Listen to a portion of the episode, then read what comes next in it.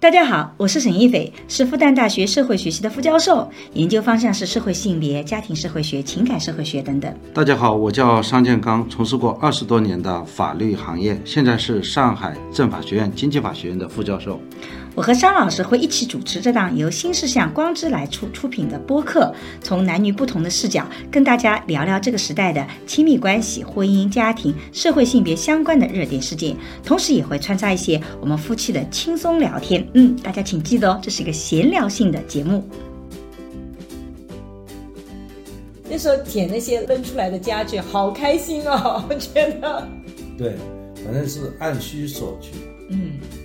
如果你有这个需要的话，你就把它搬回去。 那个 team 很厉害的，就是我们一群燕京的学者，他听每个人的英文就知道你是从中国哪个哪个省地方来哪个的。省过来 的？对你把哪些音发不出来，你你就吃掉了或怎么样，他大概就能猜出你是中国哪个地方。对对，波士顿嘛，这个城市印象就是那个红线嘛。对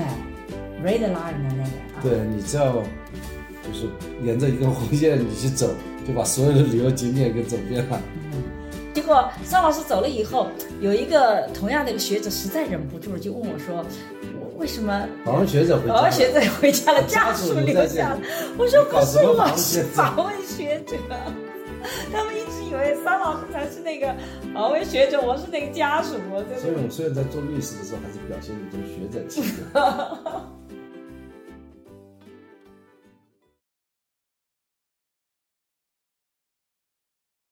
大家好，我是沈一斐。大家好，我是商建刚。啊我们上一期聊到了为什么我出来访学，然后我们想，呃，看看大家有没有关于到一个新的地方去有什么问题。结果我们发现大家好像没啥问题哦。啊，有一些提醒。嗯，我看到有一位朋友说，嗯，啊、千万不能把东西放在车子里面。嗯，其实我这两天一直在注意这件事情。嗯，车子后边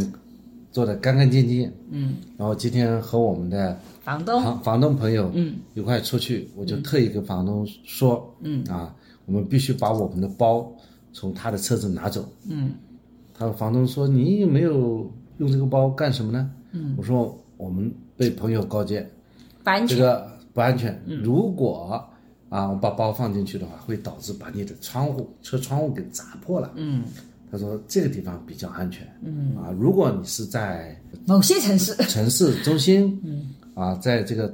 呃叫什么呃党堂啊，在市中心的话，你是要担心的啊。我们这个地方相对比较安全，嗯，但是我们仍然是把包拿走，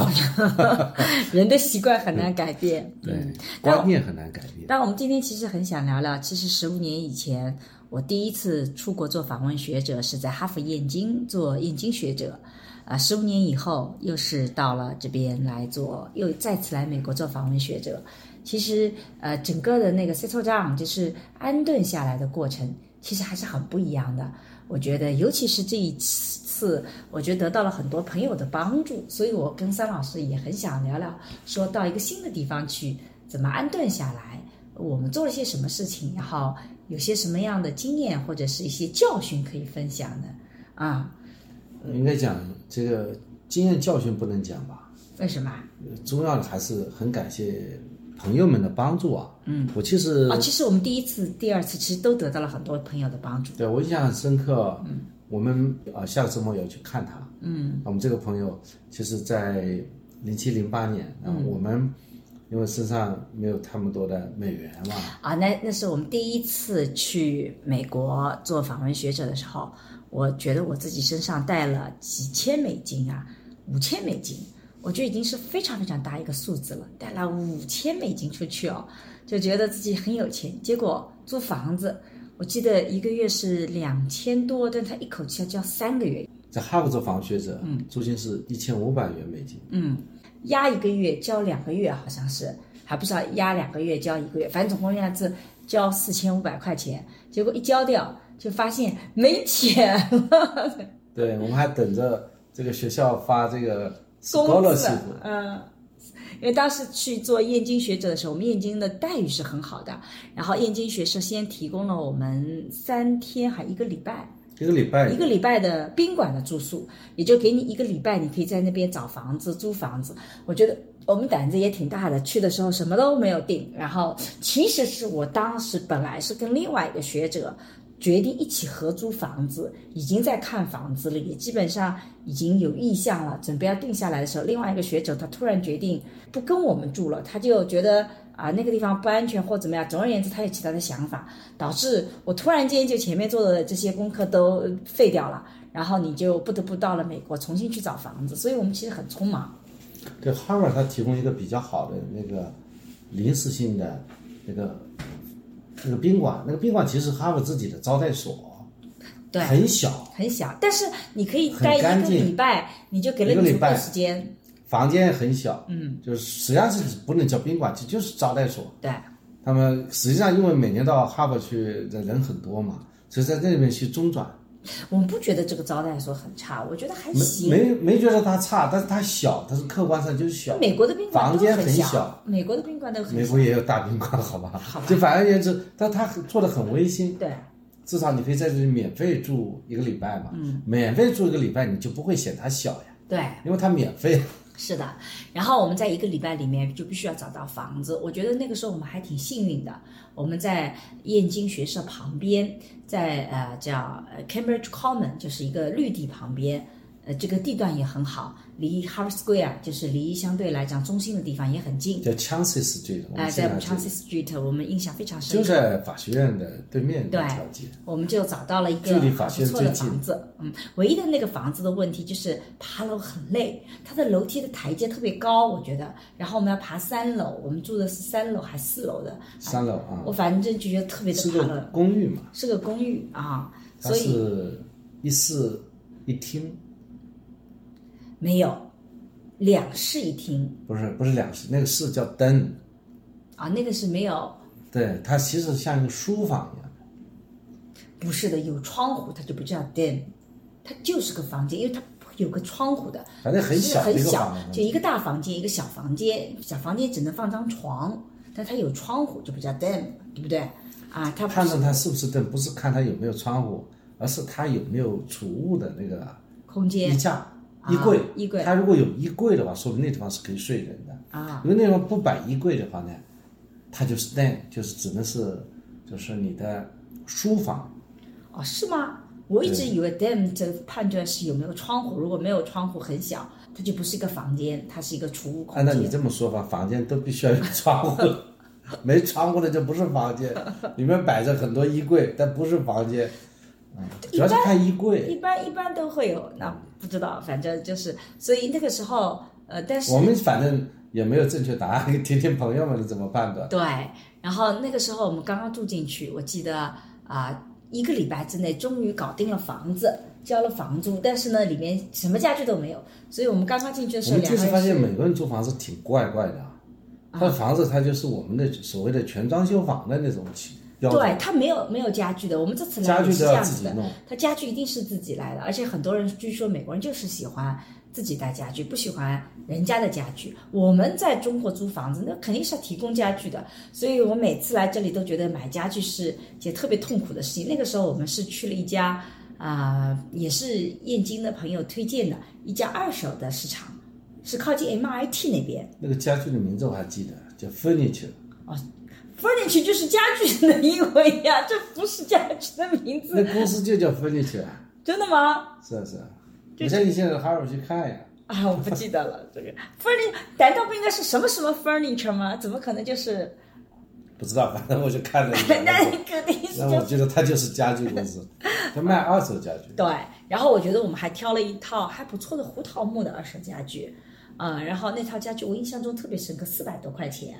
床，呃，mattress，然后床头柜，还有一个很大的衣柜，全部包含在里面了。现在想想真的很划算啊！尤其是我们走的时候，我们其实一模一样的价格把它给卖了。对，哎啊所以一点都没有亏，就是那一年里面其实就白睡了。这个，而且它的那个抽实屉用很多，非常实用，我觉得那个可以放很多东西。嗯，所以那个时候我们，然因后为这个十五年前的物价还是便宜的，然后我们你好这像次比较来看，东西就很贵了。对，然后那个时候我们好像还记得去去捡了一些家具。我觉得那个那个时候在哈佛有专门的时间，星期三，然后很多东西都扔出来，而且尤其是我们住的那个叫什么 condo 呃还是 apartment apartment，我们住那个是 apartment 的，因为是他出租的，就是呃中间有一个专门的位置，就是别人不要的东西可以放在那里面，而且它是可以用的，它一定是可以用的，它放在里面，然后你就可以 take free，你就随便拿。对吧？我们走的时候也留了一些东西在那个桌子上。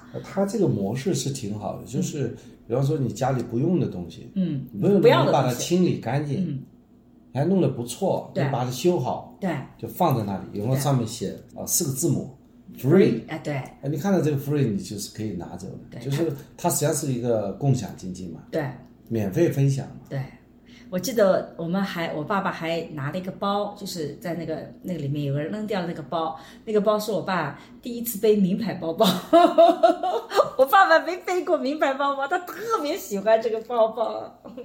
哎呀，嗯我爸爸后面来在也那年也在美国住了一阵子，我爸最喜欢的事情就是每个周三去巡街看有没有什么东西捡的，因为哈佛燕京经常有后面的短期的学者，他经常知道谁短期学者来了需要家具啊，他就提前问好，然后就就就去帮他们在路上找。我们的朋友也帮我们找，就我们刚到的时候新找到的朋友帮我们找了什么沙发什么，但我们看实在太破了，我们后来没要。你还印象有深刻吗？也是朋友帮你找他们在他们家附近扔出来的东西，那时候捡那些扔出来的家具，好开心哦，我觉得，对，反正是按需索取嘛。嗯，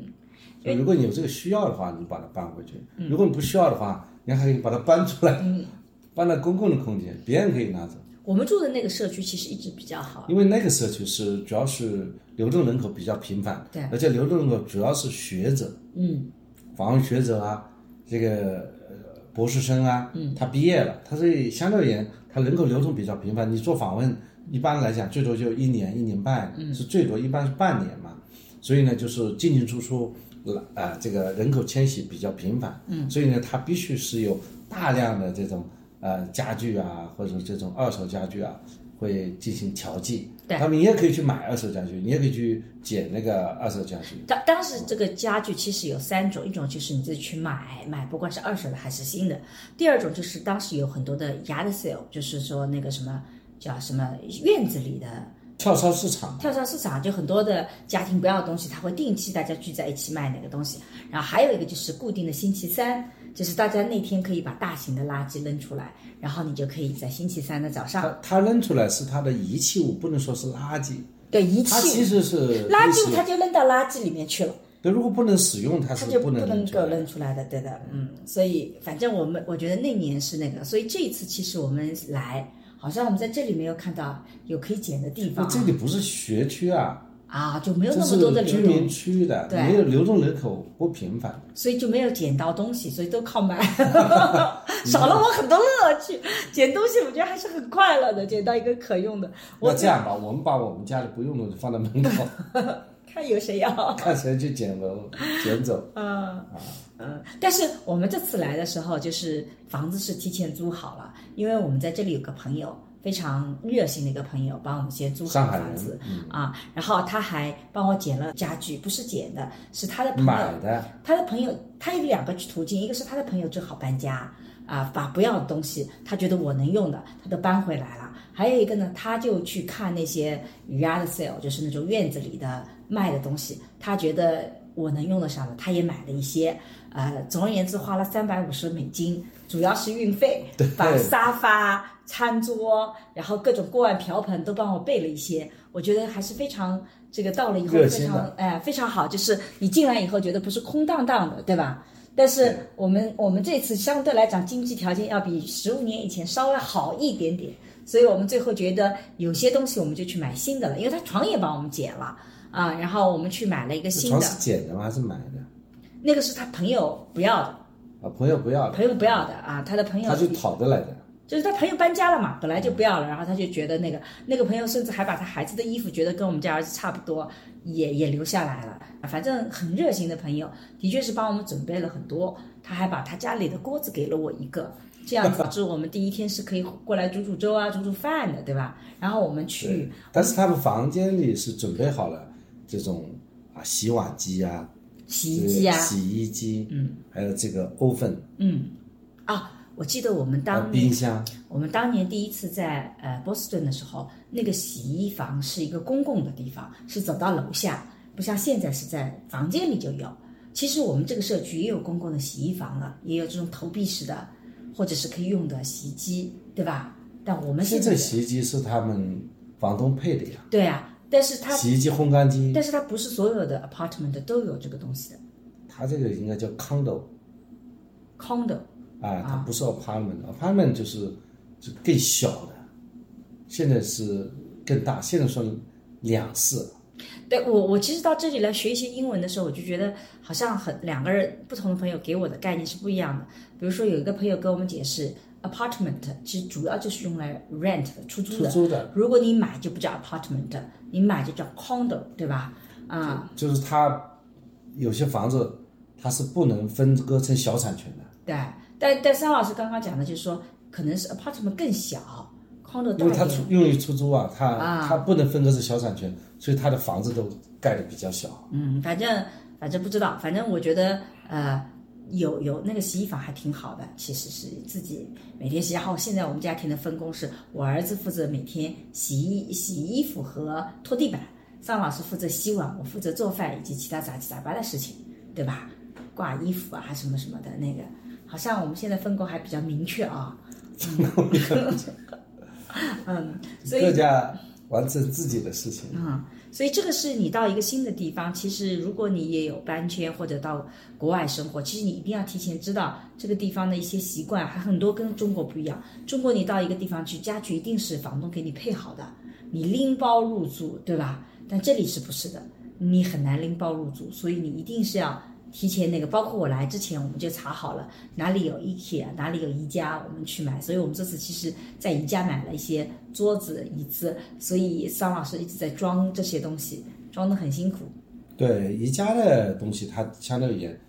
比较实惠的，嗯相对而言这个材质啊都是泡沫做的，嗯，就是树的木质的，但是它泡沫的做那种树压缩啊版。压缩板来装的，也很容易装，嗯，那么价格也不贵，然后我们为了省钱，我们就自己扛回来。这个其实因为那个运输费它是可以帮你运的，但是它挺贵的，因为你一折合成人民币就觉得特别特别贵，然啊后千把块钱嘛，就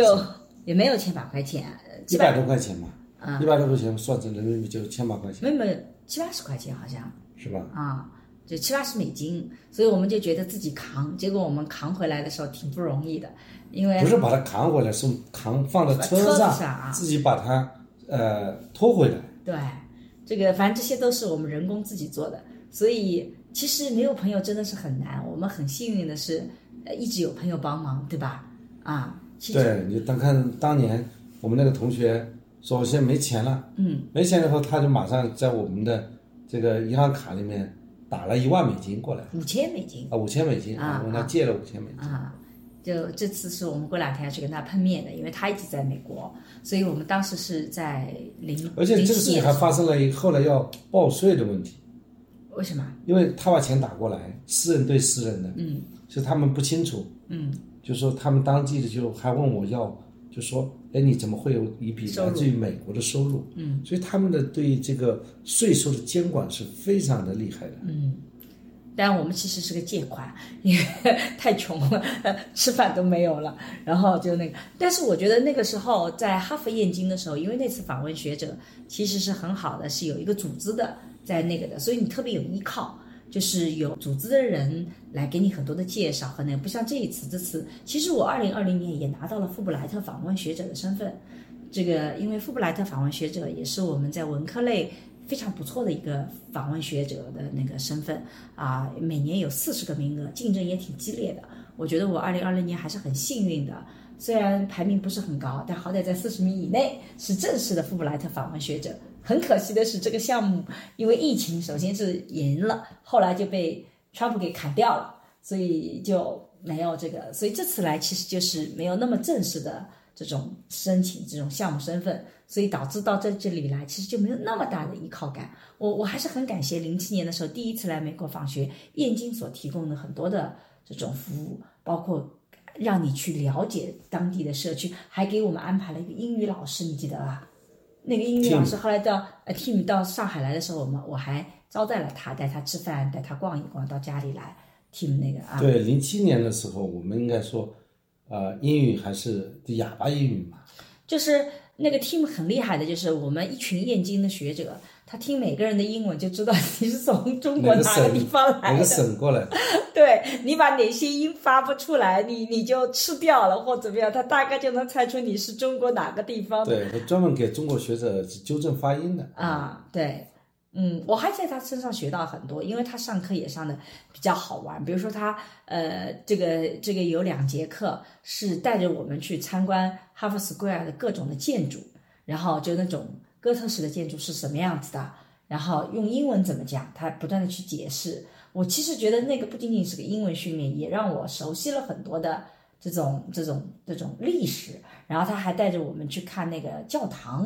啊，一个个教堂看过来啊，这个介绍，其实顺带便就把波士顿的很多的历史给介绍了一下啊。我所以我觉得那个英文老师还特别特别的好，对，波士顿嘛，这个城市印象就是那个红线嘛。对，Red Line 的那个啊，对，你只要就是沿着一根红线你去走，就把所有的旅游景点给走遍了。嗯其实我觉得那个特别好。我其实后来做虹口区政协委员的时候，我专门也提过这样的提案，但是好像没有没有被呃，就也不叫没有被接受吧。可能大家会觉得城市规划里面特别丑，地上一条红线，但是真的对于那种外地来的朋友非常的方便。在波士顿，从波士顿 Common 开始，对吧？这个波士顿最中心那块绿地开始，它就有个起点，然后你就沿着这条红线走，然后它在有有景点的地方会有个标注啊，比如说这个是什么青岛茶叶的那个那个什么青岛茶叶啊，不不是 Tea Party Tea Party 是那个叫什么茶党嘛，嗯茶茶党对吧？对，对，反正就是那个，然后这里面是一个什么什么，反正它很多的那个场景，我就觉得，哎，你就沿着这条走，你就知道这个 Freedom Way 是到底是怎么样一回事，你就不会迷路啊。我觉得这个其实对像我们这外因面的为人波士顿它是一个比较国际化的一个城旅市游，的城市啊，呃，很多的，因为他们赤峰山有大学嘛，哈佛大学只有六百名中国雇员啊，在哈佛大学做教书的中国老师啊，啊，有那么多吗六百个中国雇员，还有嗯每年到哈佛去读书访学的人，嗯，这只是来自于中国，来自于全世界。嗯他作为世界排名比靠前的哈佛大学，还有 MIT，他有那么多的国际的人来对访问他，所以他们一定是要考虑那个陌生人到这个城市的一个情况啊。嗯，那么这一点，随着这个城市越来越开放，比如上海啊、也是非常开放的，对吧？这个城市里面有很多的标志，有这中文的，还有英文的。但是嗯我觉得这个旅游，其实后来我们在北欧自驾游的时候，我觉得北欧自驾游也很好，就是因为它有非常清楚的标识，你就沿着那条路走，然后它旁边出现一个像花儿，不叫花，就这种线条形的图案，就告诉你说旁景点边的标有个志景点，然后你就拐进去，然后你拐进去一定有个停车的地方，然后你可以看看，然后你一定可以转出来，就回到你原来那条路上。所以北欧的那个自驾游，我就觉得很方便。就你那个，我忘了这是冰岛是吧？我们那时候是在冰岛，冰岛因为冰岛本来就小，冰这岛本样的来就小路本来就不多，所以他就把你规划的比较简单。 对就像你去宜家一样，嗯，宜家它就有一根线，对沿着一根线走，基本上你把所有的需要看的地方都看了。看，对我觉得冰岛是个特别适合自驾游的地方，就是讲到 freedom 那个的，所以那个时候是零七年啊，在那边慢慢慢慢就安顿下来了。那个时候比较贫穷一点点，但是也还好，因为燕京一旦开始发工资了，每个月有工资收入，基本上也就差不多了啊。对，那个时候我还在这个哈尔法学院，这个伯克曼 Center 在伯克曼在那边打零工呢，哎，找了份兼职呢对，嗯，挺不每错个的月也有几百块钱。嗯啊，所以那个时候是我们第一次做访问学者这个安顿下来的过程。那那个时候，其实在美国不没有那么多的朋友，但是有一个组织在帮助我们，因为一到这个组织里，很多的中国人，很多的亚洲的学者，然后还有这个像像若红啊这种专门燕京负责燕京事务的，啊，他们其实还有很多的活动，一个月至少有一次 seminar，哦，一个礼拜。一个礼拜一个礼拜有一次午餐的这个讨论，所以他就会提供那个好吃的午餐，然后一个月有一次活动，所以会去一它叫些 lunch moon，就是中午搞一些讲座，对停着来讲，然后呢，来听的人呢，正好呢可以拿个便当可以吃一吃。对，他会准备一些，其实我现在准在大学里，我也准备做这样的活动，呃，觉得特别好，特别好。其实特别好。但实际上，我我去年就想跟学校里老师就谈这个事，嗯他们这就做不成，因为他就比较简单，到食堂里吃一下，就很简单嘛。嗯到食堂，我们到食堂，嗯，教教务食堂，因为中餐随便吃一下就行了。但西餐相对而言，因为他给你的是一个汉堡啊，嗯或者说是一个便当，你总可以拿在手上就能吃。对，中餐相对而言，它是要用比较盆复子杂，的它那么三菜一汤，那么这个吃不行比较复杂。你一定要西餐，因为大家就是在那边啃着汉堡、面包，然后但实际上，我想准备这一次活动，因为我现在到学校以后，我就很喜欢把这个哈佛访学的那个经历的一些，我觉得比较有意思的事情带到学校去嘛。但发现，比方说，我也想搞这个中午啊、请一个人来讲，讲完以后呢，就是这个讲的期间，大家有人就我我们当时的场景是边吃饭边听嘛。对那么他们那个呃讲者呢是不吃的，其他人都坐在那里边吃边听，然后大家讨论一下这个事情就结束了嘛。有的时候也会这不是蛮好吗？早点去吃，吃好了以后听。但实际上，我们在上海做的时候，大家肯定是先吃好了过来听 的，就没有这种效果，知道吧？呃，我们我们希望创造的效果就是大家拿着一个汉堡包边啃因边听为一因个为人其实讲座，边吃边那个的话，它特别容易达成一个效果，就是打破那种讲者和呃听众之间那种等级感，就显得特别的随意。讨论也可以，那个就是那种氛围特别好，所以燕京每嗯每个礼拜都组织一次这样的活动，但是呢，他讲的人呢都是西装领带的，对，而且 PPT，而且讲的人都非常牛逼，就非常非常的牛。他一本正经在那讲，就听的人呢，反正坐在那里，对吧？各种姿势，然后在边吃边听。嗯我觉得这其实上是一种非常和谐的一种场景。你哎看那一个大牛，嗯，他在那里， 对大家不是真经围坐，对去认真的聆听他怎么讲，大家就拿这个东西吃，对，就很随意，是的，这反而变成了一种一种很平等的，就是很和谐的一种场景。嗯，而且燕京学社当时做的特别好的，就是每个月还有一次活动，活动有的时候是去旅行，去比如看五月花号的船啊，呃，有的时候是去看一场这种呃音乐剧，我印象特别深刻，去看了一场音乐剧，哇，百老汇的音乐剧真的好震撼哦！我们一辆车到纽约去看的，他也组织，然后他还组织滑雪，他组织很多这种活动，所以我觉得当时的那个真的是这个项目是我觉得非常对我来讲影响很深刻的，而且也改变了我很多的这种做学问的方式，因为他还给你配导师。所以你要定期跟导师沟通。我当时马丁 White 是我社会学的导师，然后人类学我找了 James Watson，我们上次也谈到过，写那个他跟他太太都做中国研究的那个，所以我就觉得，哎，其实这个这几一年半我在那里待，我就学到很多东西。对他带我们去那个滑雪嘛，嗯就到那还住着那边，滑雪住着那个到做一个很好的 White Mountains，对哦，还有吃龙虾，就是每个每一年都会有一次吃龙虾，然后过年的时候还会到当时的主任是杜维明先生。杜维明就是就燕京的那个主任是杜维明先生，他会邀请大家到他家里来去吃饭，然后喝茅台，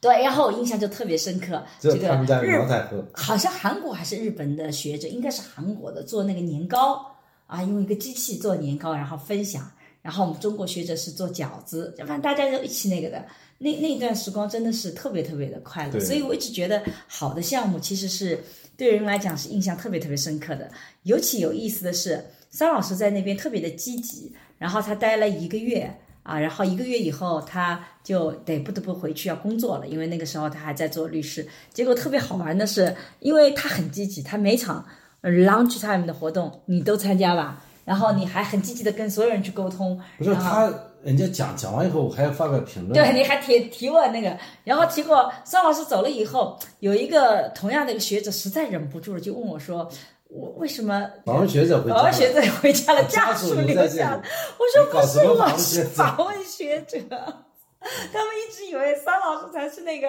访问学者，我是那个家属，我在那所以个 我虽然在做律师的时候，还是表现一种学者气质。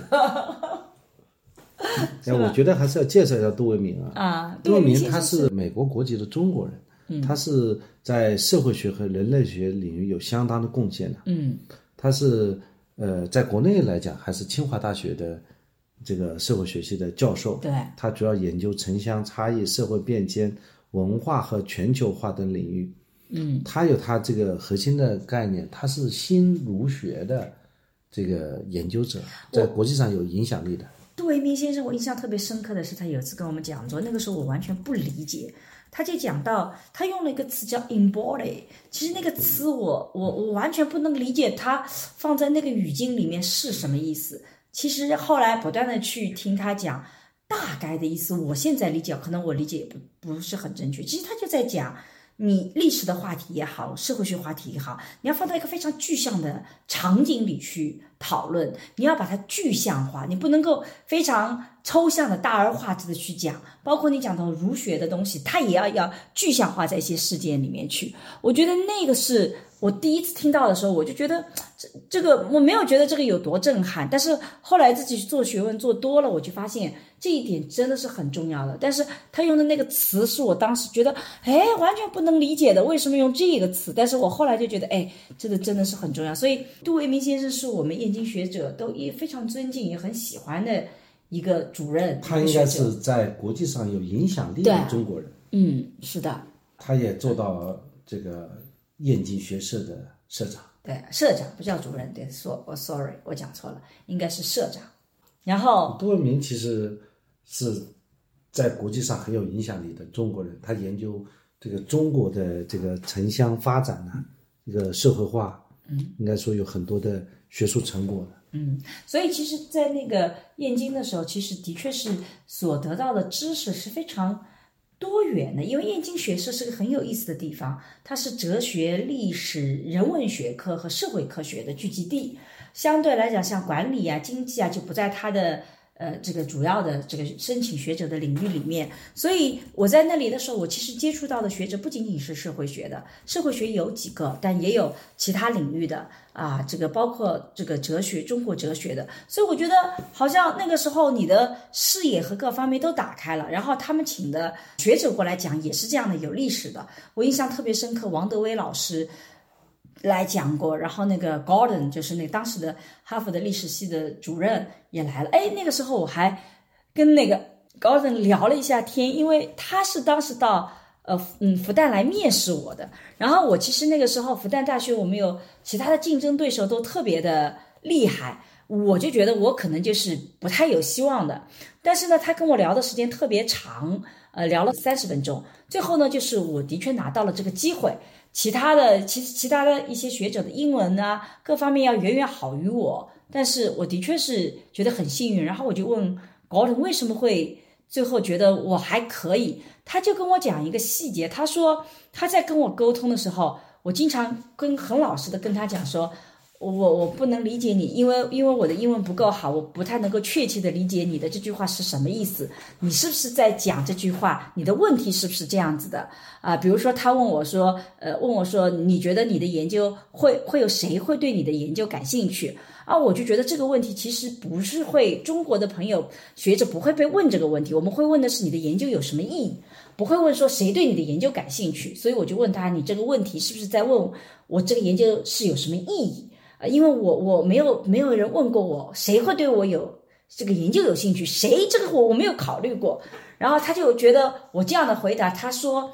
他选择我来成为一个呃哈佛燕京的一个学者，是因为他觉得我这样的沟通能力，在美国我能得到比别人更多的帮助，因为我是个特别愿意去问别人的，然后会呈现说你我很不会提问懂，我不懂，你是不是问我这个问题？你如果问我这个问题的话，我是这么回答的。但是如果你不问我这个问题，那你要更确切的告诉我是那个。所以他说，英文并不是他唯一考量的要素。他说，像你这样子告诉别人说我不懂，你是不是这个意思？他说，这个是非常能够在这个访学阶段，你能获得更多的收获的。他说他最怕的就是那种，他提了一个问题，那个人其实没有懂，然后他就他他他他就回答了。他会觉得那样的人可能沉浸在自己的世界里。你到了美国，他说他可能需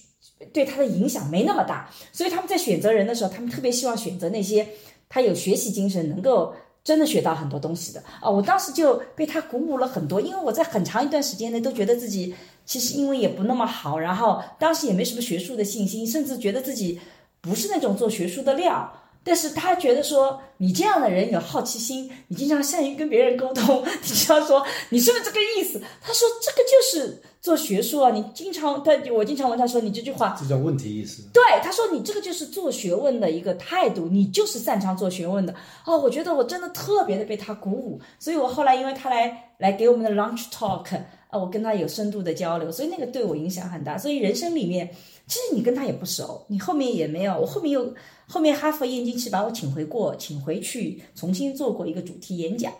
但是也就在那个场合我又见了他一面，我总共见过他这这样的三四次面，但是有的时候你会发现。很多的贵人就是那么几次面，他对你影响极其深刻。就在那一刻，我开始觉得说啊，原来我这种觉得自己什么都不懂，我就是很好奇的，原来这是有具有做学术的这个能力的啊。对，我要介绍一下这个哈佛燕京学社，嗯，它是一个独立的基金会，嗯，它实际上是在一九二八年由哈佛大学和我当时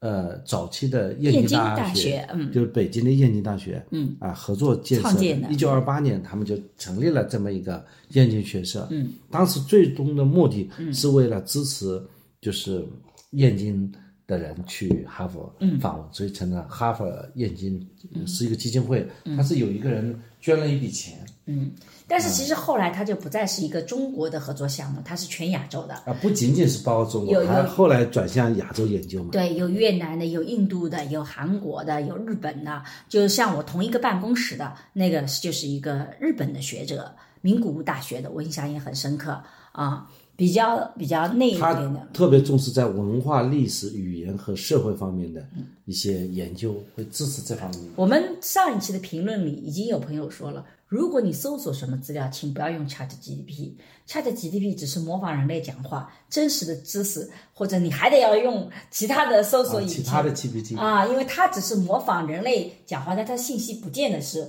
完全是对的，所以需要搜但是索这个信息是我是知道的，我无非是再跟他对确认认一下。下，对啊嗯对对，我是、我对燕京的介绍，我心里有数了，所以我用一个 ChatGPT 再确认一下这件事情。燕京我觉得是一个特别呃好的一个地方，燕京那个项目，所以如果你也是学者的话，有机会申请燕京项目，我觉得真的是一个特别好的。但是好像燕京这个项目只是针对全国十五所高校，不是针对所有高校。我我可能记忆错了，以前是这样，现在不知道有没有改变。尤其是这几年，他做了很多的改变，是特别鼓励年轻学者，所以我觉得还是挺挺好的。年轻的学者可以去申请一下，他在那里不仅给你一个学术上的支持，其实可以打开你的视野。对，就是如果你有国家留学基金项目的话，或者你学校里同意你出国留学的话，你自己可以到的它的官方网站去申请。不，这不是这样的，就是呃，燕京项目是个独立的，他来承担赞助费用的项目。如果你是留学基金拿了钱，你其实只能到非证证中心去去申请那种合作的，到那里去。燕京本身就是他自己，他就是他来选拔人才，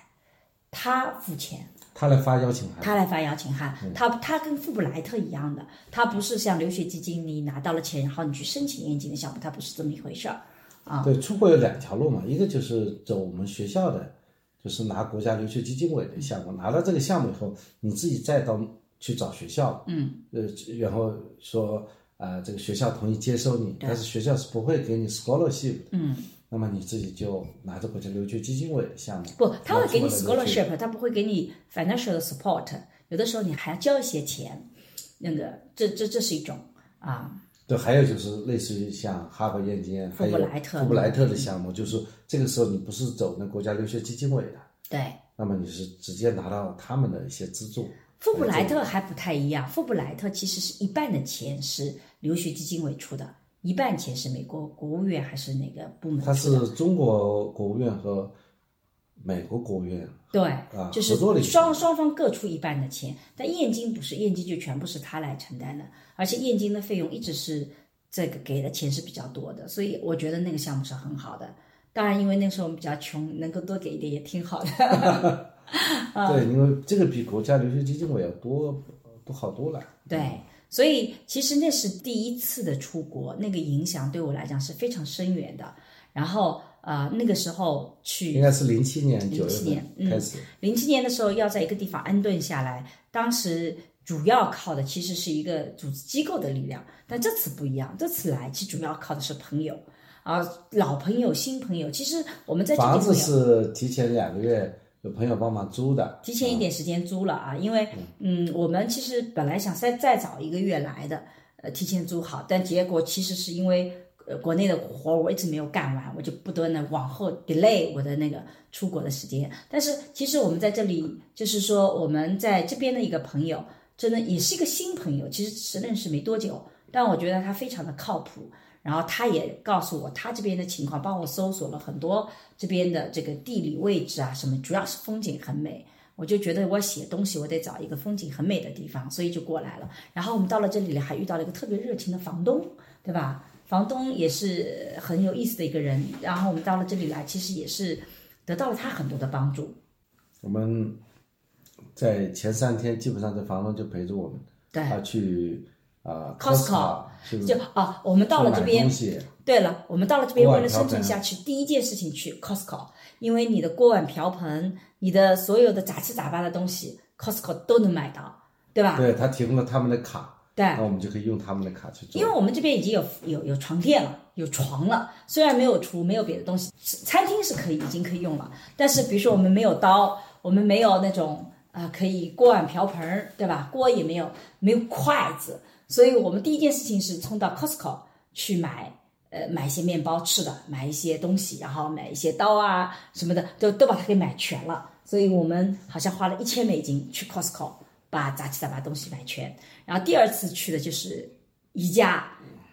又花了一千美金啊，多一点点，把厨啊这种呃办公桌啊，然后椅子啊什么又买全了，这是我们花的两个大头吧，对吧？对，所以这次出来比较奢侈。那个时候我们只花了几百美金，然后主要靠路上店。 这次我们比较奢侈，我们我们我们靠这个就自己去买了，就那个的。因为的确互联网比较发达，互联网这个创造了一个相对比较讲信用的一个社会。嗯，其实我们呃租车，嗯，啊，我们就在呃机场里租车，嗯，然后这个人呢，我就是在网上找到他的微信，嗯，然后加了微信，就看了以后，我就跟他联系，嗯，联系以后他就把车子摆在机场，嗯，然后我就把这个车找到，然后对把，然后钥所有匙的放信在了一个密码箱里面，就他车门没关，然后就放在那个，然后你打开车门，里面有个密码箱，打开密码，这里面有个车钥匙对他发现给我配的车就只行驶了三千个满啊，就差很不多是新不是一个新车嘛？啊，我觉得这个价格我也没跟他还价，嗯，价格他报价，从网上一比价下来，总体上比较合理的，嗯，所以我们也没还价。所以我们其实这个时候也没联系，啊，所以我们其实能够租一个车，其实非常方便，因为在美国没有车真的寸步难行，尤其我们住的这个地方在西海岸是有这个啊，公共交通比较不发达。波士顿的时候，其实我们没有买车。波士顿的时候，我们也没有租车，因为波士顿的公共交通非常发达，而且我们住就住在了这个 Red Line 的旁边，就是红线的旁边。你走几步觉得哦，还有 Green Line，因为 Harvard Square 有两条路，两条地铁线都很近，走过去大概十分钟左右。然这后里没地铁，问题是对这里没有，所以我们这公交车是一个小时一 班，那你怎么所以办？租个车是很重要的。所以你如果到一个陌生的地方去，其实就是衣食住行，就这些事情。衣服我们都可以自己带过来，而且衣服是可以克服一下的，对吧？嗯但是我发现衣服其实也要更多的了解，因为我发现我其实带了一些衣服过来，原来这里是用不上的。比如说我带了很厚的羽绒衫，我好怕冷的，结果发现这里其实不太会穿那么厚的羽绒衫。对衣服嘛，就是速干啊，或者说一般的 T 恤啊，所以其实对你穿的比较随便吧。就你你需要到一个地方去，需要了解它的那个季节的变化，这个也是这是一嘛。然后食物，其实到了这边就只能这里有啥就吃啥，对，沈老嗯师这段时间做的那个糟卤，还是 让我觉 得是一个比较美味的东西。糟卤不需要做比只较要中国特色的。只要买一瓶糟卤，然后把东西煮煮熟放进去就可以了。嗯、难道我做的别的菜都很不好吃 吗？我觉得糟卤相对比较好一点，比较正宗一点。对，我们就去了那个好几家，中国已经城发现了好几个中国超市。对，但是我的确是对我来讲，这次出来我得要自己做饭，挺不容易的。我已经很努力了，嗯，呃，反正把你们给吃饱了，还把你吃胖了呢。对，这我觉得在这里比较好，就是没有那么多的社交嘛，所以香烟也不抽了对，啊，就是嗯所以脸酒也色喝开始好看，酒也不喝了，对，脸色不灰了，就是那反个。而有更多的时间那在。你回去以后也把烟继续就不抽了，啊，我也争取吧，就不 争抽取了哇！你一说争取，我就知道这这个就很难了，一定要下定决心才能真正执行。呃不抽了就不抽了呀。我觉得其实反而有更多的时间在看书、写东西啊。这几天我写东西还写的蛮快的，嗯，几万字写出来的，把下个学期的课也要备好，嗯，啊，九月份就要开始上课了啊。嗯我的工作还没有完全开始，我这两天这个，呃因为洗碗相对来讲，我觉得比较集中，做菜我还要花心思，对吧？那个我很烦那个，所以呃，我们也准准备这两天开始要简单化一点点了。呃，学做菜真的是对我来讲很有挑战性的。现在我网上天天在看早饭怎么做， 中饭怎么做，红烧肉怎么做，我太难了，就是嗯，对你应该专门看一个帖子，比方说红烧肉做出来怎么样避免有这个锅巴。 对，红有烧锅巴肉是因为。红烧肉吃起来只能吃一半，剩下一半是锅巴了。 是因为这个，我我烧好了以后，我把它关了，但我没有盛出来，结果发现这个电炉其实它关了以后依然是热度很高，它很长一段时间才会凉下来，所以剩下的时间它继续在煮。等到我发现的时候，已经一半都有锅巴了，那那个扔掉锅巴就可以吃嘛，吃吃么好嘞，这个比方说，再看一个什么土豆啊， 烤烤土豆怎么不要这么烤出干？来那么 干啊，这样的视频，我觉得同志们可以多做一些， 陈老师可以多看几遍。没有，我在网上看了什么呃二十五天早餐不重样，但我发现他做来做去其实就是拿蛋和面包搞事情，所以然后我今天还看了一个特别复杂的怎么做面粉做葱油饼的，我看了以后就决定嗯不学了，哎， 太你复这杂了。个炸鸡的那个学会了吗？炸鸡的要去买。炸鸡粉加炸鸡，再炸加鸡就直接去那个 Costco 再去买一袋那种可以直接油炸的鸡就可以了，啊，还有这种啊有。有全部搞好的就是那种啊，那那我这个事情我可以我来做啊，对，你可以来这个，你可以来炸鸡了啊。所以呃，反正就是说到了这里来，这这次来其实跟以前就很不一样了。但但是有两次都有相同点，嗯，就是我们很快的就办到了 library card，图书啊卡，图书卡，嗯比如他们都是他们整个社区里面呢，嗯，他都有一个图书馆，嗯，而且他那个图书馆的人特别的热情，嗯，你一旦走进去了，他一定立即帮你办一张图书卡，嗯，然后还给我介绍，他是附近的专门看你专业的法律书籍，嗯，叫 law library，嗯，然后这个 law library 怎么走，嗯那我叫我我明天就去了，嗯，他到罗那边去看看，嗯。所以其实你看啊，到一个地方来，其实今天也是我们想谈的另外一个话题。到一个地方来，其实很重要的就是建立朋友的关系。以前人们说这个在家靠父母，出外靠朋友，其实很多的朋友都是现交的。也就是说，你真正的好朋友，其实你不见得在这个时候能够依靠他。你的好朋友不会说跟随你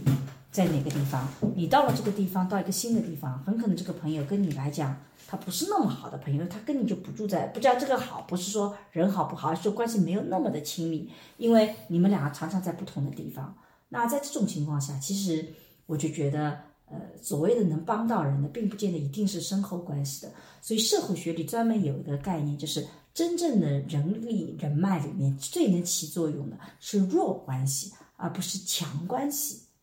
就真正强关系有血缘关系有那个的，他不见他只在你特殊情况下，比如说你要借钱什么，他能帮到你。但你你你要找工作，你要干嘛？你会发现你大量用的其实是弱关系，因为弱关系往往跟你有差异，他才能互。你说到这点，我真的倒是蛮感谢朋友的啊。你像，我也得到很多朋友的帮助，比方说我们在新泽西，嗯有一个高中同学，嗯那应该说几十年没见了，嗯然后我要这个送女儿上学，嗯那么首先呢，就在飞到纽约，因为新泽西离纽约很近嘛，嗯所以他就想办法来接我嗯啊。那接我了以后呢，然后就住在他们家，嗯啊，然后在他那个小镇上租了一辆车，把女儿送到学校。嗯，回去以后呢，还是个女性朋友男性朋友，啊，那个是男性朋友新泽西呀、啊，不是纽约啊，的纽约在那个，呃，哦，这次我想纽起约来是是那个叫那个叫什么什么区啊？曼哈顿还不是是曼哈顿啊，是我旁边那个我知道了那个，嗯那纽约是我们做律师的时候，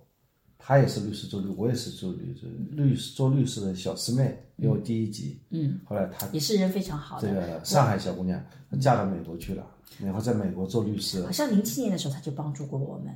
对啊，我们到纽约就住在他们家，嗯就早饭基本上可以吃到全世界的这个中餐早饭啊、嗯这家是越南的这个饭，这家是哪里的饭？嗯，我印象很深刻，亚洲的早餐也是，啊，亚洲系的早餐啊，就我们我们一家人也住在他们家集体啊。对，那这几年他发展的比较好，房家里房子比较大了啊。我们过两天 去这个洛杉洛矶，杉矶也是住我们同学家嗯啊，就是出来就靠朋友啊。嗯，但你那个洛杉矶的朋友那算是强关系，那个关系非常的紧密，对吧？你说是强关系，相对弱关系当中的强关系是啊其实平时他在这个洛杉矶，他要么回上海，对我们见个面，或者说我来每次来洛杉矶，他就去接机。对我觉得这个也是，呃，是很好很好的关系吧。过两天我去见我另外一个高中同学，他在这个圣何塞嗯，啊，已圣何经有塞十几年没见过面了，不仅仅啊十五年没见嘛，原来呃在哈佛的时候见过的，那么十五年没见了， 我们一定要再见个面。你说这种弱关系吧，的确是很弱，但是呢，大家在这种特定的场合呢，大家必须还得要见个面。嗯，然后我们过两天要去去那个硅谷，啊，见我们原来这个律师事务所的同事了。嗯那其实我在十几年前啊、就去看他，看他给他送了一个普洱茶茶饼，然后他说：“你这次来就把你十 年前送过的茶饼把它开过来，一起喝这普洱茶。”哎，觉得好像时间缝隙里面在好后像面就留下停滞了，啊，很留这下个痕留迹下了一些了。嗯嗯痕迹。沙老师特别喜欢去联系朋友的。我到了一个地方，我其实就不太做这个事情，我就属于那种，就表面上看起来我更外向，但实际上我是一个在交朋友方面我很被动的。我发现我大部分的朋友都是他们主动，我很少主动去联系别人。我我呃，是这样，就是说，这种弱关系也好，强关系也好，就是人这一一个行程当中，你肯定会有很多人是有交集的。对，但一旦有了交集以后，其实他就是有了一个牵挂了。嗯你牵挂不是说你天天牵挂你的父母，你父母当然是你最牵挂的人，嗯是吧？是是绝对的强关系。但是你很多人，比方这是你的高中同学，这是你的大学同学，这是你原来的同事，他其实也留有一种牵挂。嗯，这牵挂的背后就是一种对人类的一种生活的一种美好。大嗯家就是觉得，哎呦，至少有个人想着你，至少我现在到了这但里你，这个关系还不算是完全是弱关系，有的时候所谓的弱关系，就像我们跟房东之间的这种关系，他在之前是没有太多的深厚的交往的，他是在很短暂的时间内在一起。但你会发现，像这样的弱关系，往往因为它非常及时性，其实这样的朋友是非常能帮到你的。那当然，这是房东这几天带我们去买东西啊，嗯，然后去带我们去申请电话卡，还要兼一些翻译的工作，对是吧？嗯，就是陪同我们去啊、就这样的问题那样的问题，因为还有带我们去找好的餐馆， 对，但这这是很这这及并时的帮助这并不是房东，就是说他的义务，他没有这个义务的。他租给你房子了，他一年出这个一个月出现个一次，问你收个钱就可以了。但他其实做很多额外的，就是因为第一天我们在这个他他正好因为我的朋友正好有事情，他没办法在家门口等我，所以他来给我们送钥匙。然后我们就请他进来坐了坐，然后聊聊天，然后就发现，哎，还挺聊得来的。我们桑老师很厉害，很快速度就把他的把过他去的世人代生以 的内经的历事情全部聊清 楚就了，聊聊聊啊那个他是他这个他的爷爷的这个父亲啊，就是什么爷爷的父亲，爷爷父亲第四代，他他爷爷的父亲是在一九零几年来到这个地方，啊啊，对就对是在这个地方发生地震了，嗯，然后这个整个的经济大萧条，嗯，然后他们来买了很多土地，对，所然以后这就样不，断的在地上发展。嗯，他的爸爸呢是一个 playboy，嗯，他说啊，对，因为他实际上是从很小的时候呢，就开始就接管家族管企管业，理了这个家族企业，他实际上是被他那个奶奶啊带着培训去做生意的。非常好啊，的一应个该就人，说 就聊得很透彻了。我说、啊、专门帮你写一个你的这个呃成长的这个回忆啊，对啊，啊，非常非常有意思的一个人。然后作为房东，非常的尽职，我们这边有任何的问题，他都很愿意来帮忙。所以其实像这种关系，包括帮我们打印东西，对我们自己没有办法打印 机对，跑到他的办公室去打印。所以其实像这样的关系，有的时候你会发现在生活中是非常能帮到你的。所以这个最近在网络上出现一个新的词叫“搭子朋友”，就很多时候你可能就是饭搭子，然后很多时候你就跟他一起去吃饭，但你不见得有太多的感情的交流。然后还有一些你可能就是话剧搭子，你们一起去看话剧的，但你平时可能也没有那个，你们某在某一块有非常深的交流。有的朋友就说了，那个就属于叫垂直类的朋友，就以前我们想象朋友都应该是我们能够聊得来，我们能经常在一起，但现在我们看到越来越多的朋友可能是垂直类的，我们在做某件事情的时候，我们是跟他在一起的。那这个是一个呃，这个是一个纵向，但横向就可能有很多的弱关系。我们在此时此刻这个阶段，这个人我们刚刚认识，但是非常对我们来讲非常有用。其实我我就觉得，其实朋友关系它有各种各不同的层面。呃，其实真正有的时候起很多作用的，不见得是那个感情上交往很多啊，多年的老朋友或那个，其实并不一定在社会学上。相反，反倒是那种垂直类的，它可能给你提供的东西更多，它那种所谓的那个呃这种这种弱关系的，有的时候提供的更多的。所以其实这种所谓的搭子社交也好，那个我觉得没什么问题的。其实，所以做朋友不就是这样吗？朋友本身是非常多样化的。对我你说到这一点，我印象深刻就是我的那些驴友，嗯，对，比方说驴友就是哎垂直我每社交年，啊，从实际上是有很多很多年了，就我每年会有和一批人一块去徒步，嗯，往往是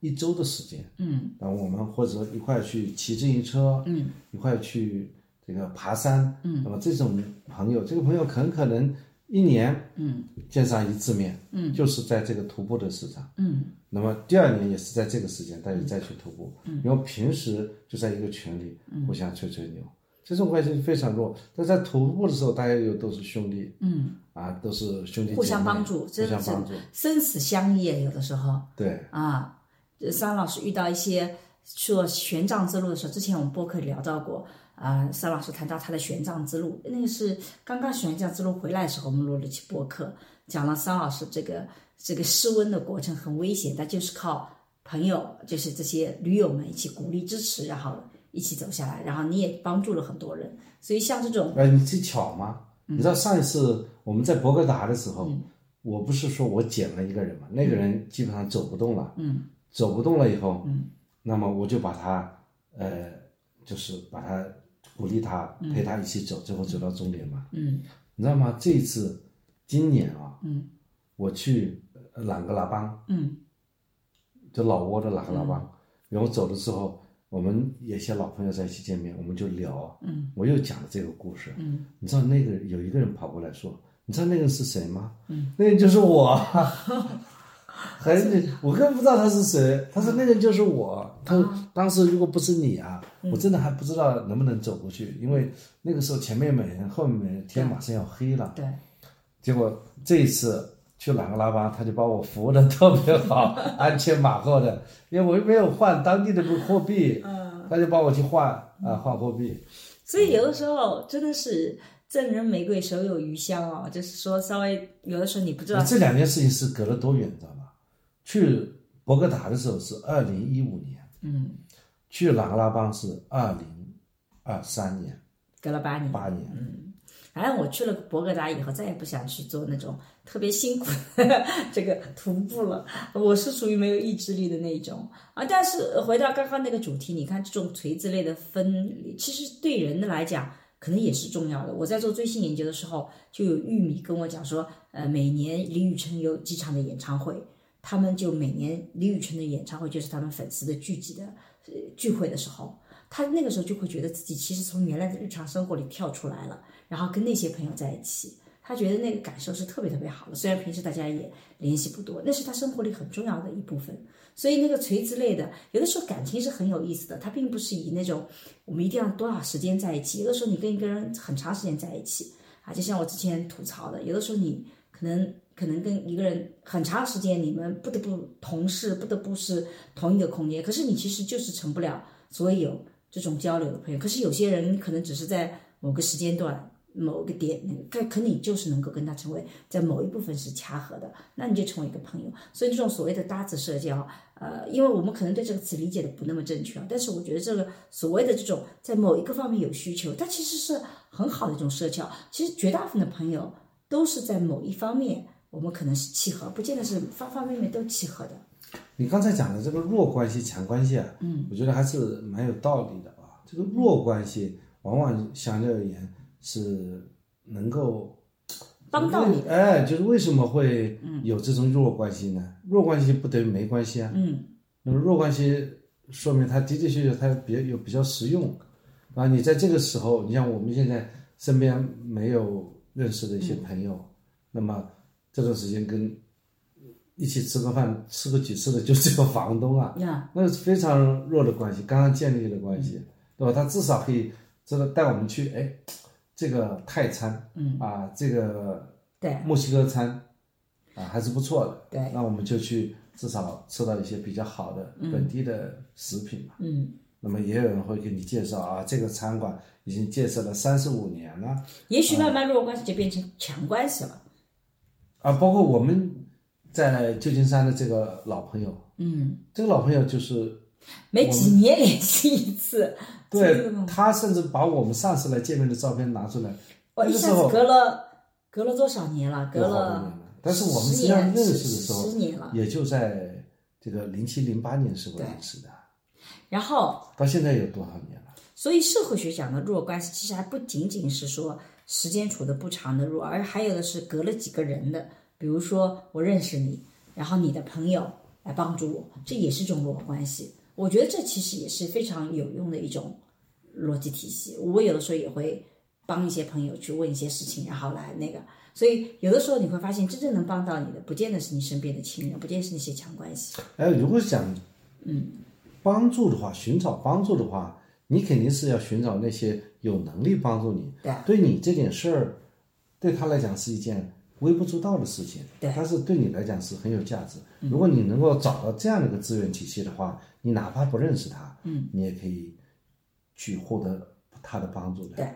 因为有的时候就是，比如说，有的时候是我专业领域之内，你问我这个问题，其实我只需要给你一些回答就可以了。当然，我现在不太回答，嗯，网络上的朋友们的私信、微博啊，或者各个他们各种各样的亲密关系的问题问我，是因为有的时候它只是文字，然后你给了他一个建议。我就之前遇到一个这个一这样一个一个事情，她跟我抱怨她的男朋友有什么想要问题，然后她问她怎么办，然后我就问她说，她男朋友可能是会有是不是会有其他的情况啊？她男朋友有她做事情的合理性啊，她特别生气，说你作为女性怎么能不站在我的立场上，把我给批了一通，导致我后来就不太愿意在这种公共的这种。只是收到文字，所以我每个月都有场直播。就如果你有问题，你来跟我直播连麦，这样我可以哎，问问你题。下一次直播是准备摆在什么时间？九月两号应该是啊就两号，嗯就说你等于说你现在直播的时候，我们哦为国内的朋友们时候是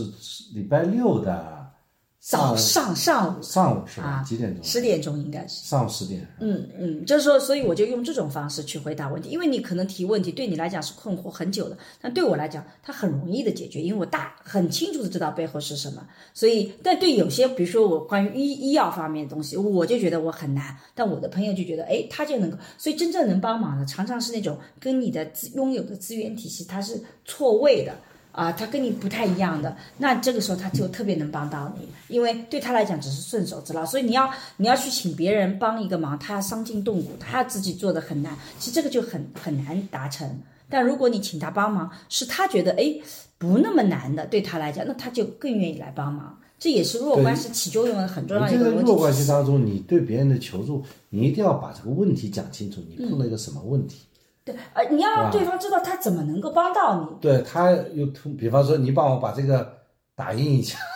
他他就帮你打印一对下，很具体。然后说你带我去，哎，附近有哪些好的餐馆馆，等去吃顿饭，对吧？这个对他来讲举手之劳，他正好也要找人去吃饭，嗯，啊，这个就是你具体很明确，对他来讲举手之劳。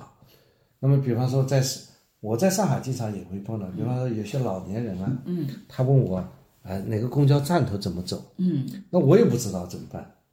但我有导航啊，我有手机啊，我说你等一下，我帮你查，嗯，查完以后以后，我不能把手机给他，我就我说我把你带到那个站头，嗯，所谓站头一定是附近的，你不可能跑到很一公里以外的地方，一公里外那就不叫站头了，嗯，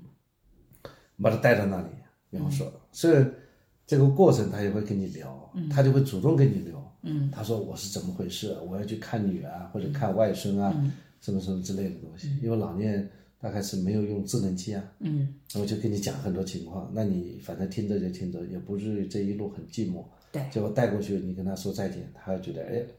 这是一件虽然这个时间会花个什么十分钟以内，嗯，但实际上是是一件蛮快乐的事情对。我只是说，你向别人求助，你就要向那些有资源体系的人去求助对。第二个，其实别人帮你，他们也会觉得，有成就感。呃，会会会很开心的，嗯，对吧？所以我其实到每到一个新的地方，我不是那种特别恐惧，或者我不会有特别大的焦虑，就是因为我相信这世界上总有很多人像桑老师一样是很愿意帮助人的，而我自己我是过去特别相信别人会帮我的人。对比方说，我今天想跟我那个同学见面，嗯我上午发个消息给他，他没回复，我晚上给他打个电话，嗯，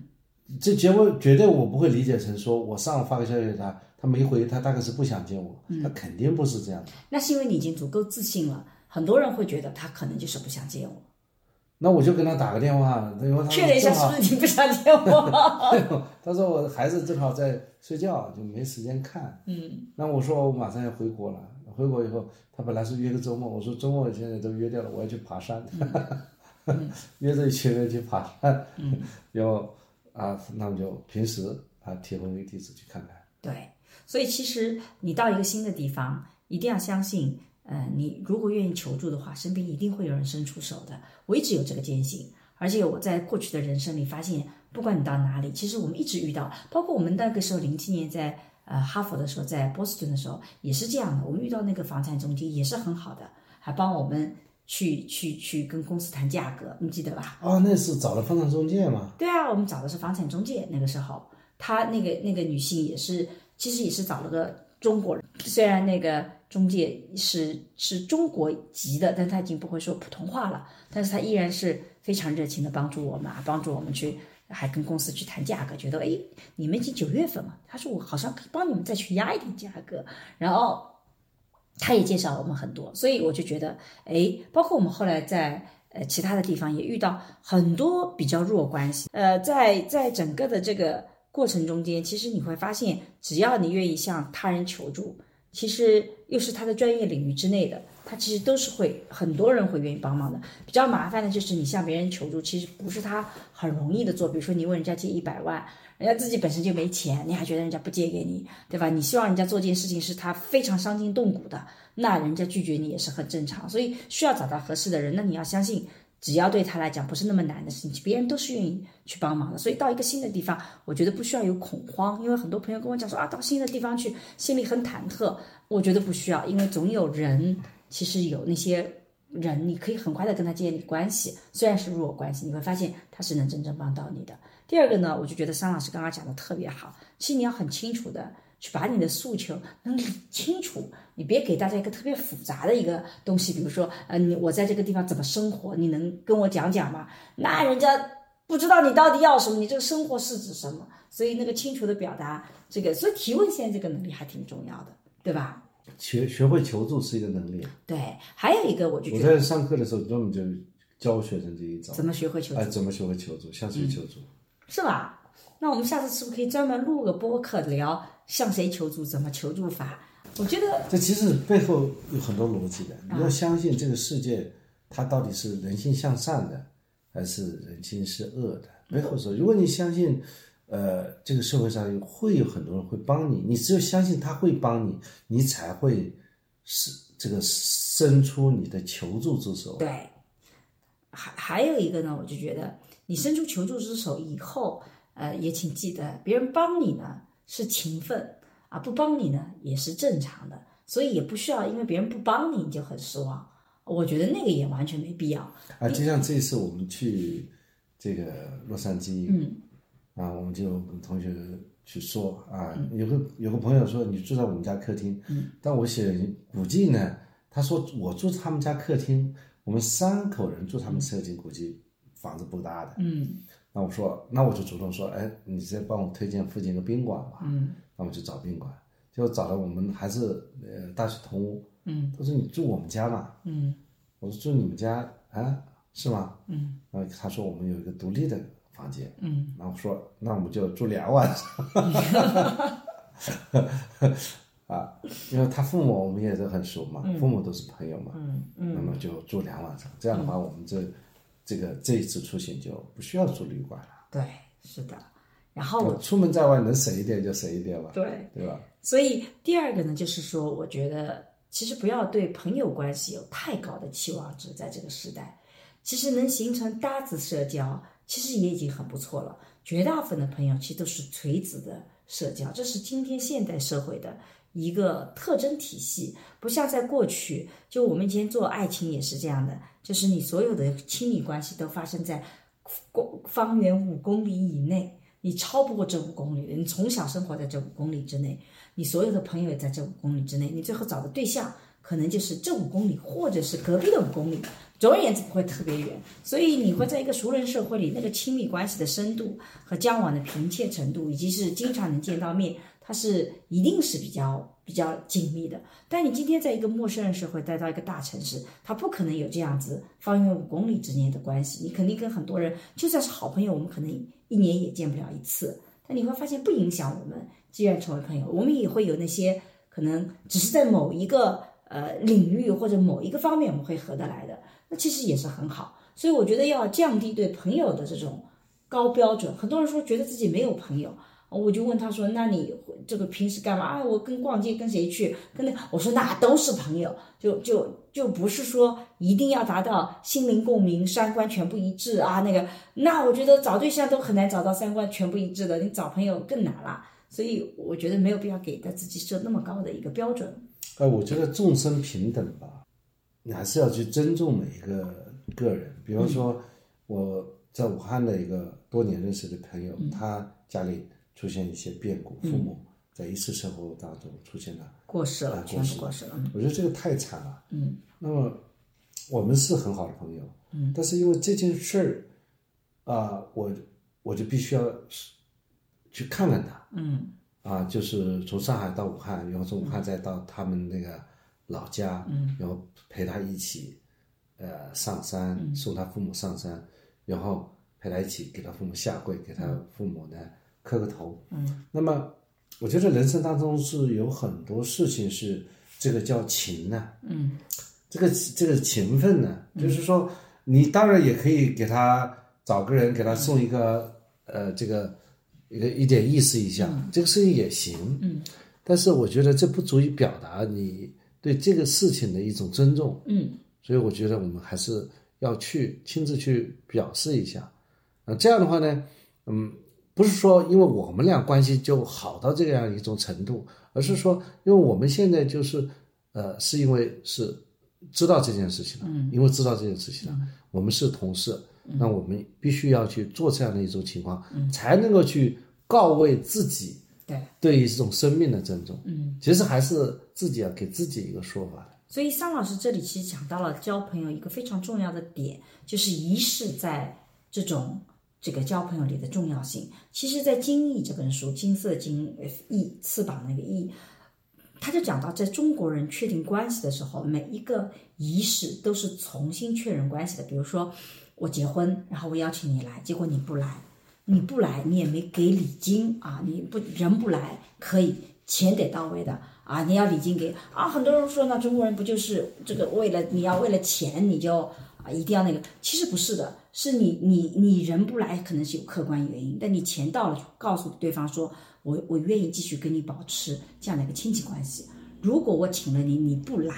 那就意味着说我其实也就跟你断了关系了。所以现在的年轻人跟老一代，他经常有这个冲突。比如说，很多年轻人说结婚，我就不想办仪式，或者我要想办很小的仪式啊、你不办仪式倒是也就算了，只是你爸妈就损失了一笔可能收到的礼金。但你办很小的仪式，对老一辈人来讲，它是个特别大的麻烦，因为你一旦办很小的仪式，就意味着你不能把这个邀请函发给很多的人。但如果你发给很多人，其实你在某种上告诉对方说，我们这下一代开始就不再跟你是成为一种紧密的朋友关系。对，你要么就不办，你要么就不办。你办了以后你就不能这个厚此薄彼啊。对，因为那个对中国的文化来讲，它通过关系的确认就是通过这些的。比如说，你会发现在葬礼上，谁是走在前面，谁走在后面，五福的关系怎么样，它全部是通过这种仪式性的东西反复去确认的。所以在交朋友里也是这样的，像桑老师刚刚讲到的，在这种关键性的场合里面，桑老师做的是特别好的，就是那个仪式你是要到位的，那个特别能告慰别人。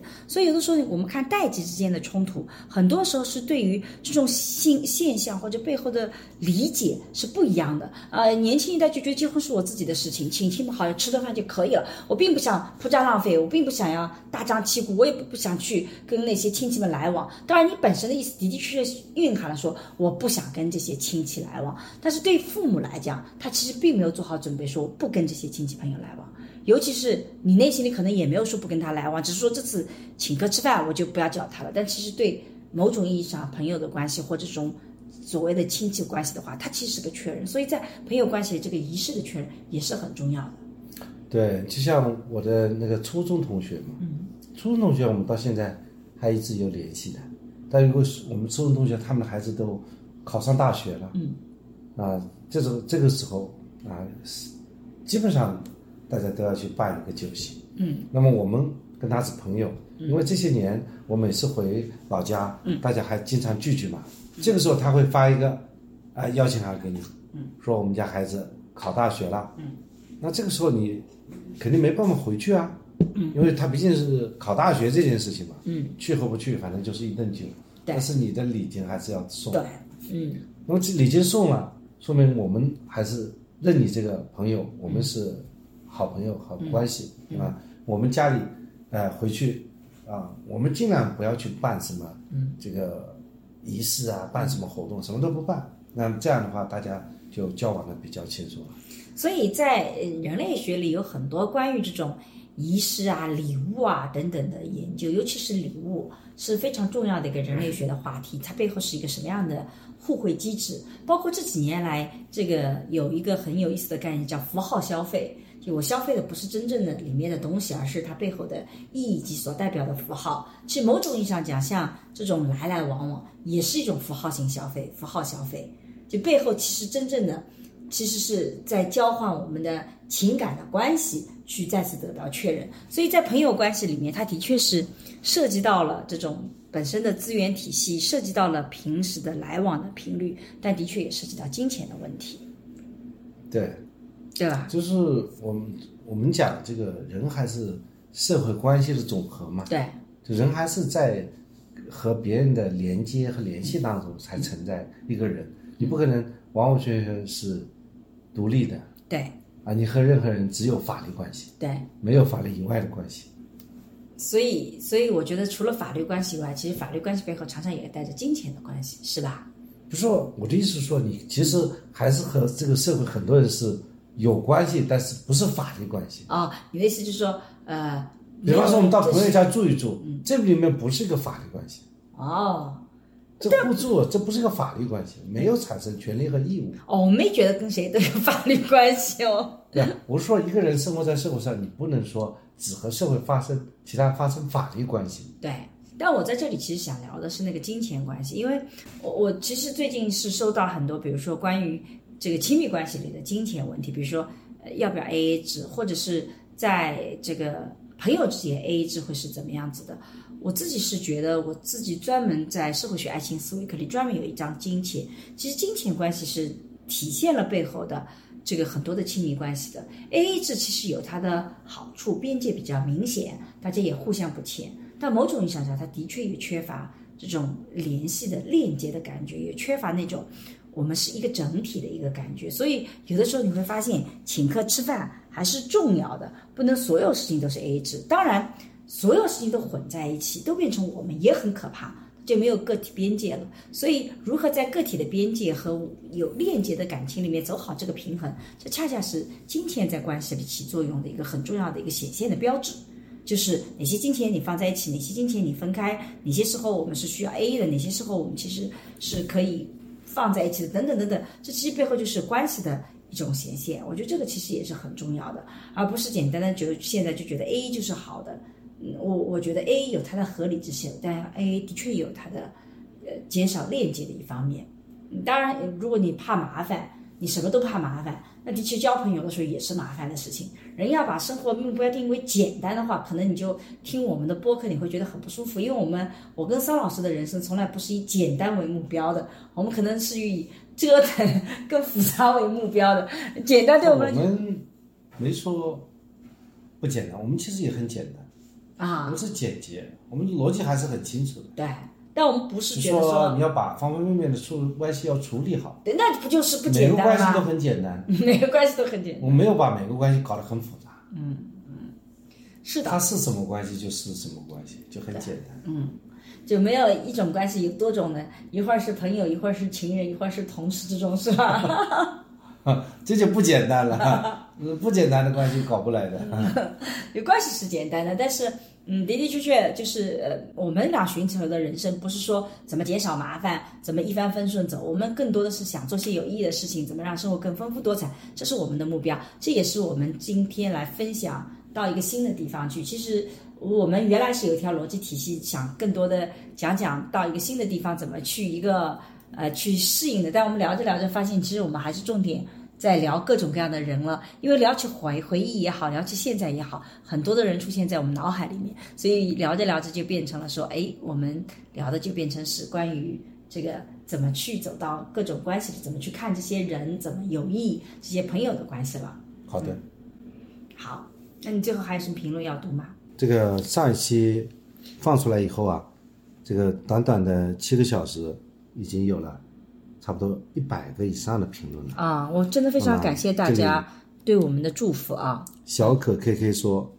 祝沈老师的美国之行一切顺利，在你身上学到了，只要想做的事就去做，什么时候开始都不晚。希望我四十五岁的时候，也可以像沈老师一样，勇于尝试进步。”嗯，你搞错了，是七岁的时候。 四十几岁，真是好讨厌。不过我是的确觉得年龄其实无所谓啦。其实因为现在的人活得很长，你你你什么时候年龄开始都都可能背后还有几十年要活呢。所以我觉得年龄是对今天影响最小的。嗯，这个 Fighting 少女心说，高频输出总有把积累榨干的一天。沈老师超级棒，期待在学术上有所突破。好，我努力，归来或不归来，都感谢两位老师啊我们一定会归来的互联网上的分享，我们一定会这归来也的。是常看常新的。嗯，我们一定会归来。这个我们是来访学的，对啊，没有不归来的意思，我们一定会回来我。们是在这里学习的。那有人表扬桑老师，怎么就跳过了呢？没人表扬我，有人说你这个很真诚的啊，还有说，呃，B 二 J J J 说，感谢这么长时间以来一直准时的播客更新，嗯，希望以后即使不能保证每周录，也能一个月有两期。感谢两位老师，我觉得他这个要求啊。嗯这个就显得特别 宽容，是吧？我们争取还是要每周要录的啊，嗯等于每周这样的话，我们可以保证我们每周可以有一次深入的聊天啊。嗯，啊还有就是听说的好像我们平时不深入聊天一样的。听播客的默默说：“恭喜沈老师，希望老师有更好的发展。关于播客有个建议，可以录成写信的文字版，关于某一个话题，先先一位先录，后一位再录，免得熬夜早起。 这也是种新的建议。我先录一点想法，你再录一些回应，对吧？两个拼一拼， 这怎么录法？ 不知道是不是这个意思？写信的文，这个你可以讲的再细一点。写信就是说我我先写写写一个信，就我先录一段话，就是呃，亲爱的老公，你最近好吗？我在这里怎么怎么样，然后你再来一个回应，就来来回回嘛，很有创意的一个想法， 是吧？只是会还有奇怪，这个 E ESGP 说，超级期待沈老师从社会学角度解读追星，嗯，特别是最近长相思和相柳檀健次的爆红，谭健次是一个演员，相柳是他在那个剧里的角色。不过我没有看。还有一位朋友，这个虚虚二歪三歪说，期待沈老师最新研究。沈老师最近有追《长相思》吗？想听你解读。嗯，我没有时间看，最近没时间看剧。还有人说追更桑葚 CP，期待一期如何快速的进入新的环境。其实这个是本来怎么样开学、睡眠、人际、学习、工作，特别是我们最近倒时差，对，现在有没有完全倒过来？我觉得应该是倒过来的，但是我不知道这个问题具体是什么，就开学什么。其实我们今天其实本来就是在聊这个话题，但是我们这讲聊的重点就是向他人求助，从他人身上得取经验，然后嗯，快速的那个，其他的我不知道怎么去，还有什么具体的建议啊？怎么样快速进入环境？开学，那你就想办法把所有开学之前的那些资料，那些学校发的呃学员手册，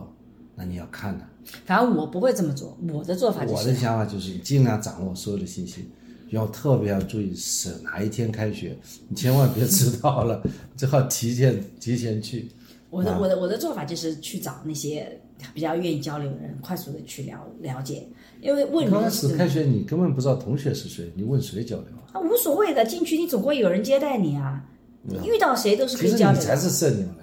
我自己自己在每次都自己研究看材料，我是一个对陌生人没有任何这种恐惧心理的，就我我跟谁都能快速的这个聊成一片，但是我我交朋友我比较被动，就是我不会经常想到去请朋友吃个饭啊或什么的，常常他们主动来邀请我，所以我觉得我有这个两面性。呃，这位朋友讲的是一个具体的事例啊，他自己发生的，他是要 RHD 二二四零幺五 O，他说还有时间就要去比利时读读硕士嗯了，最近每天焦虑的睡不着，虽然前期已经克服了很多困难。但还是可以预见，在一个完全陌生的、和你讲不同语言的国家开荒，肯定还会遇到其他很多很多的问题。啊、每天晚上一闭眼，就在盘算行李还有哪些没有买，学校注册程序什么时候完成，担心自己口语不够好怎么办，嗯又害怕自己跟不上学习进度。做出国留学这个决定，在别人看来是轻轻松松逃避了国内不太好的就业环境考研的压力，但真正只有自己去做，才知道克服多少困难，以及自己未来还要面对多少问题，直至贴着头皮前进吧。其实我们这期播客就很希望给到这样的朋友一些安慰。你看，我们出来的时候，其实我们也没有做好完全充足的准备。人想要做好完全充足我们的的充电准备，器忘带对，了，我们充转换器转换器忘忘带带了，了，就是所以我们到了这边以后，电脑就不道能具用找。啊，而且买那个东西还挺难买的，就是对，这个配件找不到，嗯然后我们去注册亚马逊，这亚马逊也不让我们注册，亚马逊不是我们原来有账号，他发现我地址变了，他就怀疑我我的账号被盗了，然后他把我的账号给锁了，导致我也买不了东西。我就是去注册他也没有让我注册，现在注册特别麻烦，我新注册都不行。所以很奇怪，就是那个，反正的确会有总而言之，也给大家带来一个好消息，亚马逊亚马逊非常不友好， 没有淘宝好。 没有淘宝好。 反正我的我我们其实就想通过这一期跟大家分享，其实我们没有办法做到每件事情就充足准备，你常常来了就来了，但是你一定要相信，只要你愿意伸出求助的手，就一定会有人帮助你。你遇到问题一定会呃能够找到解决方法的，所以焦虑也没什么用啊，不如就直接走出来算了，把该带好的东西带好就可以，别忘了护照就行。对，好，那今天其实整体就聊到这里，我们也非常感谢上一期大家对我们的鼓励。然后我们这一期其实接着上一期聊我们在这里安顿下来的一些情况，主要其实做了一些回忆啊，两次比较不同。但不管怎么样，其实我们觉得，嗯，生活还是很美好的，身边好人其实还是很多很多的。所以大家要对我们的生活更有信心一点，无论是在中国还是在美国啊，无论是在世界的任何个地方，你会发现，只要你愿意求助，身边总有人来帮助你。何况我们身边有很多的，在任何一个国家，你都能找到友善的中国人，帮助我们更多的。即使即使在我们在美国帮助我们更多的也是中国人，对吧？啊，主要是语言沟通的方便嘛。对，所以不用害怕，勇敢的前进。如果觉得自己到了再出发的时候，我就觉得，嗯，就是可以再走出来。好的，嗯，那我们今天就聊到这里，好，大家再见，拜拜。